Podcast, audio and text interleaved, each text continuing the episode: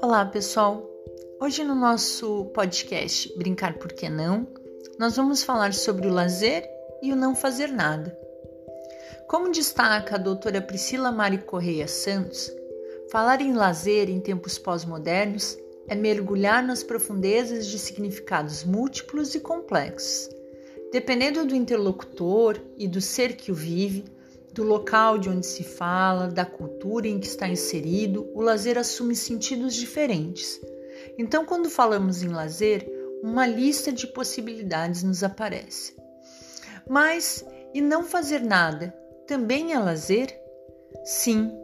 Como esclarece a professora doutora Alciane Marinho, estamos vivendo em um mundo acelerado, onde a velocidade se estabelece em todas as nossas atividades.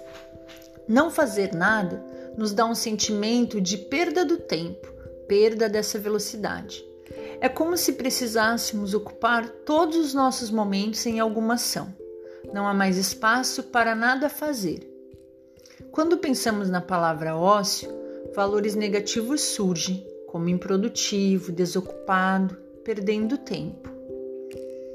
Então, para evitar isso, estamos terminando por preencher cada tempo disponível com mais atividades e afazeres, inclusive nosso tempo de lazer.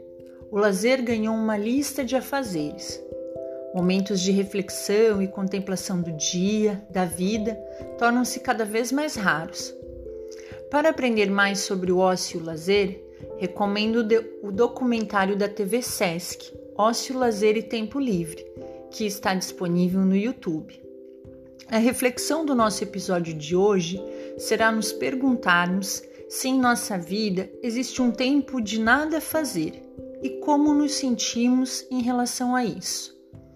Finalizo esse episódio do nosso podcast Brincar Por Que Não, convidando vocês a não fazer nada, a ficar apenas respirando por alguns minutos, contemplando a vida e o mundo ao nosso redor.